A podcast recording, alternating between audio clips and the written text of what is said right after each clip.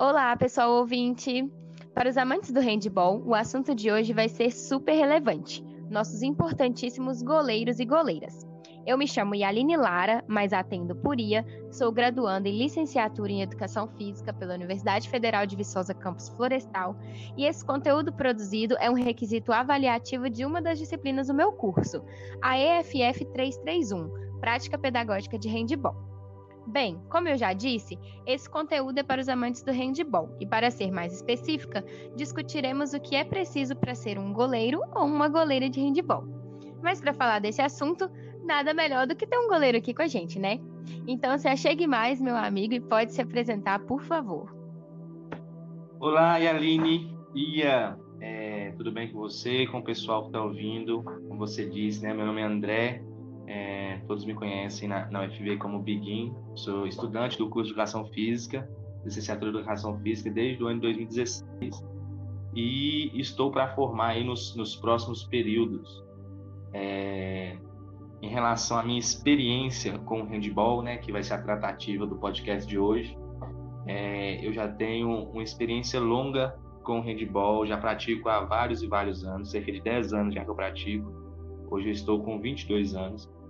É, e já participei de diversos campeonatos, sempre de forma amadora, é, seja como uhum. atleta, como é, auxiliar técnico ou, com, ou mesmo como treinador de algumas equipes, né? Já competi em campeonatos, é, jogos do interior de Minas Gerais, diversas diversas copas, já participei dos Jogos Escolares de Minas Gerais em várias etapas e estou aí para contribuir no que eu puder, né? Como como goleiro de handball. Muito obrigado. Eu tenho certeza que toda essa sua experiência vai contribuir com a nossa discussão, viu? E só para constar, galerinha, eu também tenho algumas experiências com handball, não tanto quanto o André, uhum. mas eu participei de uma competição estadual e fiz parte do time da minha universidade. Inclusive, enquanto treinador, era o nosso caríssimo convidado. Mas vamos ao assunto. Mas antes de discutir o que é preciso realmente para ser um goleiro ou uma goleira de handball, vou comentar para vocês um pouquinho sobre as funções desse jogador. Primeiramente, é preciso entender que o goleiro de handball ele não vai ter exatamente a mesma função que outros goleiros, principalmente porque os esportes são diferentes. E como os esportes são diferentes, eles têm regras diferentes, tamanhos de quadra diferentes, é, funcionamento é diferente e por aí vai. Mas tem duas coisas que são muito importantes e que é, criam essa grande diferença entre o goleiro de handball e os outros goleiros, que é o tamanho da quadra e a capacidade de observação do goleiro. Vamos lá, o tamanho da quadra, gente. A quadra de handball é pequena comparada com, uma, com um campo de futebol, por exemplo. Então, esse tamanho permite que o nosso goleiro puxe contra-ataques muito rápidos. Isso pode estar resultando num gol. Ou seja, ele faz ligações diretas com o time dele para conseguir levar esse ataque lá para frente. E a questão da observação é o seguinte: o goleiro ele tem uma posição muito privilegiada. Então ele tem uma facilidade muito grande de estar observando as jogadas e a formação do time adversário. Isso é muito importante porque ele pode estar passando essas informações para o técnico ou para os seus próprios parceiros de equipe. E assim eles conseguem estar modificando a tratativa deles no jogo para conseguir superar o adversário de diferentes formas. É, Biguin, tem alguma, alguma outra função do goleiro que você acha que é muito importante que eu tenha esquecido, que diferencia ele, né, dos outros, principalmente? Acho que a principal função que talvez você tenha esquecido seria a de motivação, porque o goleiro é o último jogador de defesa, né? É a última linha de defesa contra o ataque. Então, é, ele sempre está em desvantagem, né? Normalmente, na verdade, ele está em desvantagem e quando ele consegue fazer uma defesa muito difícil, ele consegue elevar toda a moral da equipe. E essa parte da motivação, a questão psicológica, é extremamente importante para o goleiro de handball e para a equipe. Realmente. Nossa, muito boa essa fala sua, de verdade. Mas tá bom, vamos prosseguir então agora para as características, né? Quais características um goleiro precisa ter? Então, algumas fontes elas vão trazer para gente é, três grupos de características, que é característica física, técnico-tática e psicológica. Dentro das características físicas, a gente vai encontrar o perfil antropométrico e as capacidades motoras. Uh, do que exatamente a gente está falando? A gente está falando da, da altura, da envergadura, do peso do nosso goleiro, também está falando da velocidade dele, do tempo de reação, coordenação, flexibilidade, força e resistência. É, essas, essas características, essa instância, vamos dizer assim. Mas o que, que é melhor para um goleiro? Ele ser mais alto ou mais baixo? A envergadura dele, quanto maior, melhor? O que a gente pode dizer para os nossos ouvintes, Beguin? Então, Ia, é... isso são características físicas, né, que são importantes para um goleiro de handball, mas não são essenciais, entendeu? Você consegue ser um bom goleiro de handball é, não sendo tão alto inclusive um dos maiores goleiros da, da atualidade, talvez o maior, que é o Pérez de Vargas, que é o goleiro titular da Espanha, goleiro titular do Barcelona, o maior dos campeões dos, da atualidade. Ele tem 1,80m, então ele é relativamente baixo em relação aos, aos demais goleiros aí é, que jogam na atualidade. Mas quando você não tem uma característica, você compensa com outra. Então, por exemplo, o, o, Mike também, que é o goleiro brasileiro aí muito famoso, né? Ele tem 1,80 de altura. É, o que ele não tem de altura, ele compensa em visão de jogo, ele compensa em velocidade, ele compensa em agilidade. Então tem que ter um compensativo também, né? Mas não é determinante. Ah, goleiro mais alto vai ser o melhor. Nem sempre. Tem goleiros baixos também que são muito bons. Claro que ajuda, certo. né?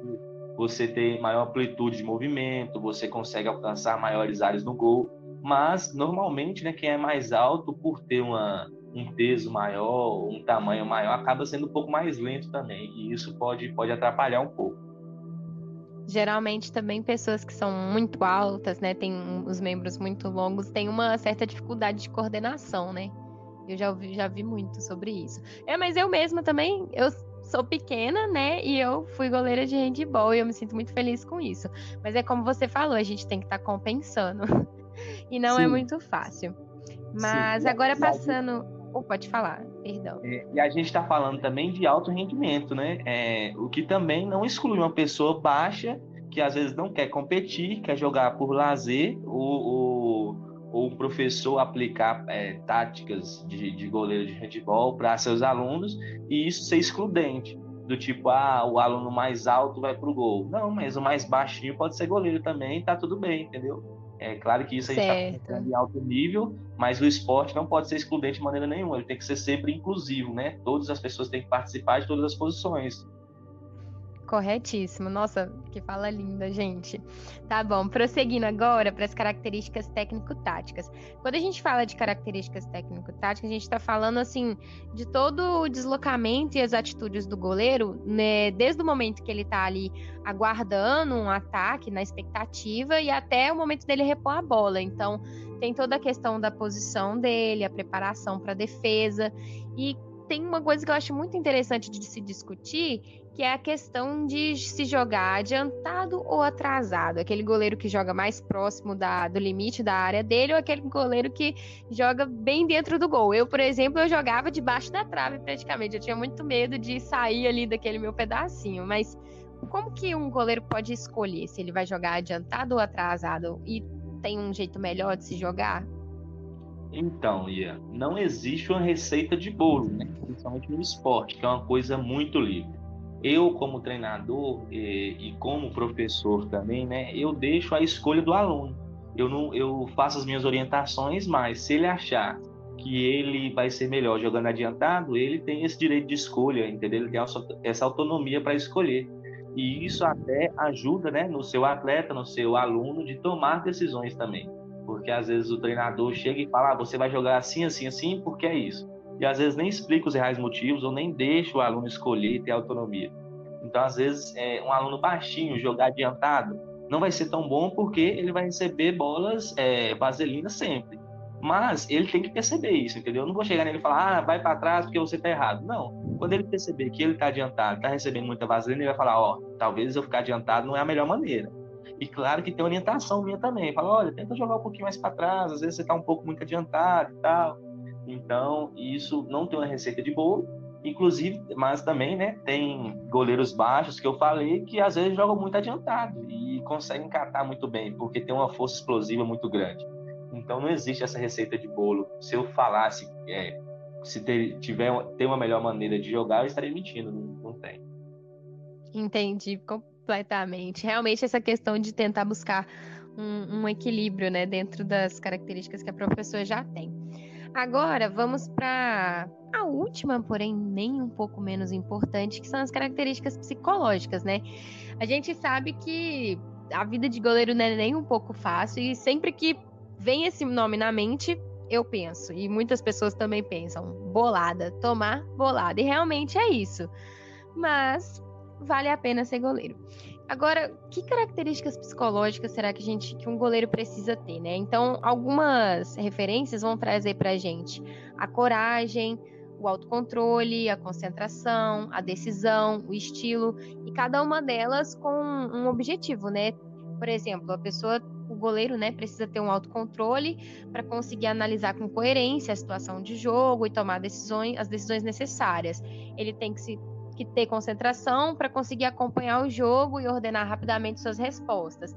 Tem que ter decisão para conseguir executar respostas sem hesitação. Então, cada uma dessas características psicológicas, elas se encaixam direitinho ali dentro do jogo e dentro do comportamento do goleiro.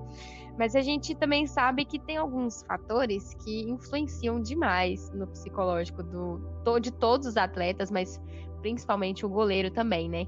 Que é a questão da torcida, tanto familiar quanto a torcida comum, que é a favor e contra, ser um jogador titular ou reserva, uh, os patrocinadores, a imprensa e a mídia. Então, assim, todos eles fazem com que o goleiro se sinta o quê? Pressionado, né? É sempre aquela pressão do tipo assim, eu tenho que defender, eu tenho que defender, tenho que atingir o resultado, tenho que atingir a meta.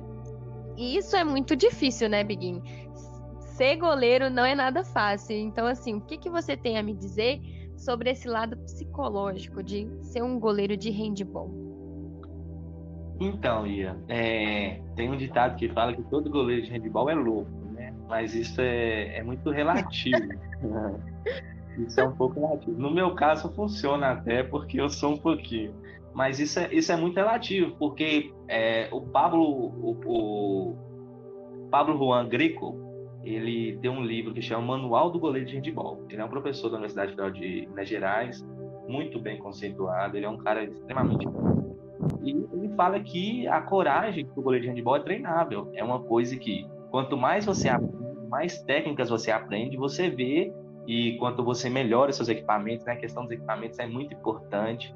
É, é, é equipamento de proteção individual, né? praticamente, para a profissão. Então, para o homem usar coquilha, né, que é proteção genital, para a mulher usar proteção nos seios, ter um, uma boa calça, uma boa blusa e aliado às técnicas, isso se torna mais ameno. O costume também ajuda, né? Agora, em relação a pessoa vai ficando mais confiante, né? Sim, sem dúvida, sem dúvida. É... Só que as boladas são inevitáveis, as boladas doem e isso a gente aprende a ver, né? A importância disso para o jogo, a importância para a equipe, a importância para a gente. Então a gente acaba começando a gostar. Por isso que a gente fala que é um pouco loucura, né? Gostar de bolada. Exato. Você toma uma bolada na cara e ai, consegui defender. É uma felicidade Sim. muito grande. Sim, mas é, não, não existe ganho sem dor, né? Principalmente no esporte. Então você pode ter certeza que todos os, os atletas de esportes coletivos têm dor em algum momento e isso é extremamente normal, né? E essa questão de superar a dor, de ser mais forte que a dor, e isso é um incentivo muito grande no esporte. Claro que no esporte de alto rendimento, né, que a gente está falando de competição e tudo sim, mais. Sim, sim. É, em, em, em um ambiente escolar, numa prática de lazer, isso não precisa ser incentivado e não pode ser incentivado, porque às vezes é, o aluno esconde dor para jogar mais e pode ser danoso para ele, para a saúde dele, entendeu? Então a gente, como professor, tem que estar muito atento a isso. Então, é, vai depender do seu objetivo na aula você consegue dar uma aula é, sem necessariamente é, machucar um aluno ou o goleiro ter que sentir dor. Isso não é, isso não é essencial para a prática. Você pode adaptar, fazer com bolas mais leves, é, fazer com distâncias maiores, entendeu? Para tudo, para essa adaptação ser benéfica para o andamento do jogo e também para o bem-estar dos alunos, né? em relação, sim, sim, em relação a essa, toda essa, essa pressão né, que existe, isso sempre vai existir, né? Desde, desde o nosso trabalho, desde a nossa, é, nossos estudos, ao esporte, essa competição é, é, intrínseca no homem, né? A gente, a gente sempre tem, sempre vai ter, principalmente num, numa sociedade capitalista, né? Que exige isso da gente, que a gente tem que ser melhor, tem que estar melhor que os outros. É, agora, esse controle emocional também é treinável, né? Quanto mais experiência você tem, quanto mais você joga, mais você pratica, você pega confiança, você aprende técnicas, você conhece sua equipe, você conhece a qualidade da sua equipe, conhece os adversários. Então, você tem esse controle para intermediar tudo isso. Mas o frio na barriga tem sempre, é, é inevitável, né? Se eu falar que. Não tem jeito se eu falar que eu não tenho frio na barriga quando eu entro, acho que eu pararia de jogar quando isso acontecesse, porque esse nervosismo é legal, é importante também. Perfeito, perfeita a sua fala. Bom, só para fazer uma apanhada geral aqui, então a gente pode observar que um goleiro de handball, ele precisa ter todas essas características, mas uma não exclui a outra. Se ele é um pouco menos habilidoso em alguma, ele vai compensar com outra, mas a gente tem que lembrar sempre que tudo é treinável. Mas agora vamos partir para o lado da educação física escolar. Como convencer os nossos alunos a serem goleiros de handball, a participar? Porque tem um certo preconceito, tem um preconceito, na verdade, muito grande com os goleiros, né? Não só de handball. Ninguém quer ser o goleiro, e às vezes até alguns professores usam essa posição como forma de punição. Você poderia me dar assim algum exemplo, uma sugestão de abordagem que a gente pode tomar? Então, Ia, é, a primeira questão parte da atitude do professor, né? Essa atitude de punição, como tornando é, né, essa, essa posição punitiva, é extremamente, na minha opinião, né, errada. Isso não deve, não deve ocorrer por uma série de motivos um tanto quanto óbvio mas é, o professor mostrar a importância dessa posição para o esporte, para a equipe, o glamour da posição, entendeu? Como eu disse, ele pode. Claro que eu estou puxando um saco gigante para a posição que eu jogo, né? Mas, mas realmente é, é, meio que um consenso que o goleiro, o goleiro no handball é uma das posições mais importantes, por ser a última Sim. linha de defesa e por ser o início do ataque também. Então, realmente é a posição mais importante. Tanto que consegue. Muito decisiva. Sim, normalmente, é, 80%, claro que eu estou tirando na minha cabeça, né? acho que não existe nenhum estudo disso, mas 80% dos jogos que eu já vi, os goleiros são os capitães do time. Por quê? Porque eles têm uma visão privilegiada, tanto no ataque quanto na defesa. Eles conseguem levantar a moral do time, eles vestem uma camisa diferente, que isso já, já a gente imagina que não, mas isso já é uma coisa que, que diferencia eles dos demais. Sem contar a liberdade que a gente né, tem na posição, de poder pegar a bola com os pés, de poder é, quicar a bola, de poder é, andar com ela na mão, dentro da área, né? Sim. Então, isso tudo torna o goleiro né, uma, uma posição muito especial, muito diferenciada, muito importante. E isso que os professores têm que, têm que, têm que mostrar para os alunos, para eles sim criarem vontade, falar: nossa, eu quero ser esse cara, eu quero ser o cara mais importante do time. Inicia por aí. E depois uma série de coisas também, né? Você pode separar algumas aulas para dar, para fazer atividades só como goleiros. Você pode, é, como as técnicas que eu disse antes, de é, adaptar os equipamentos, de utilizar bolas mais leves, de aumentar a distância do gol para o professor que está arremessando e várias outras coisas também, né, que, que dá para ser feita, basta ter criatividade e disposição do professor para tentar fazer isso. Mas é, é, uma coisa que realmente é assustadora, né? Não dá para negar, não dá para simplesmente a pessoa ter medo. E isso também não pode é, é, é, se tornar uma coisa que o professor tem vai ignorar o medo dos alunos também. Se o aluno tem extremo medo de bola, você não vai colocar ele no gol numa peladinha, entendeu? Porque você vai ser danoso para o psicológico do, do, do, aluno. Então tem que ter a percepção do professor para tomar as melhores decisões. Certo. Então, assim, realmente também não tem uma receita de bolo, mas o importante é ter força de vontade e analisar o contexto, né, para conseguir tomar as decisões corretas. Bem, é isso mesmo. Eu agradeço demais a sua participação. Eu acredito que o conteúdo que a gente produziu aqui é muito relevante. E é isso aí, amigo. Muito obrigado por estar aqui participando e colaborando com isso. Eu que agradeço, Liz, e estou à disposição para o que precisar, para o que os demais alunos precisarem também. Você pode passar essa mensagem para eles. Estou à disposição do professor, da universidade e morrendo de saudade de voltar para as quadras, né? Porque é uma coisa que me faz muita falta, tanto físico quanto psicologicamente. Realmente, viu? Muito obrigada, viu, Biguin? E até mais, pessoal. Até mais, gente. Tchauzinho.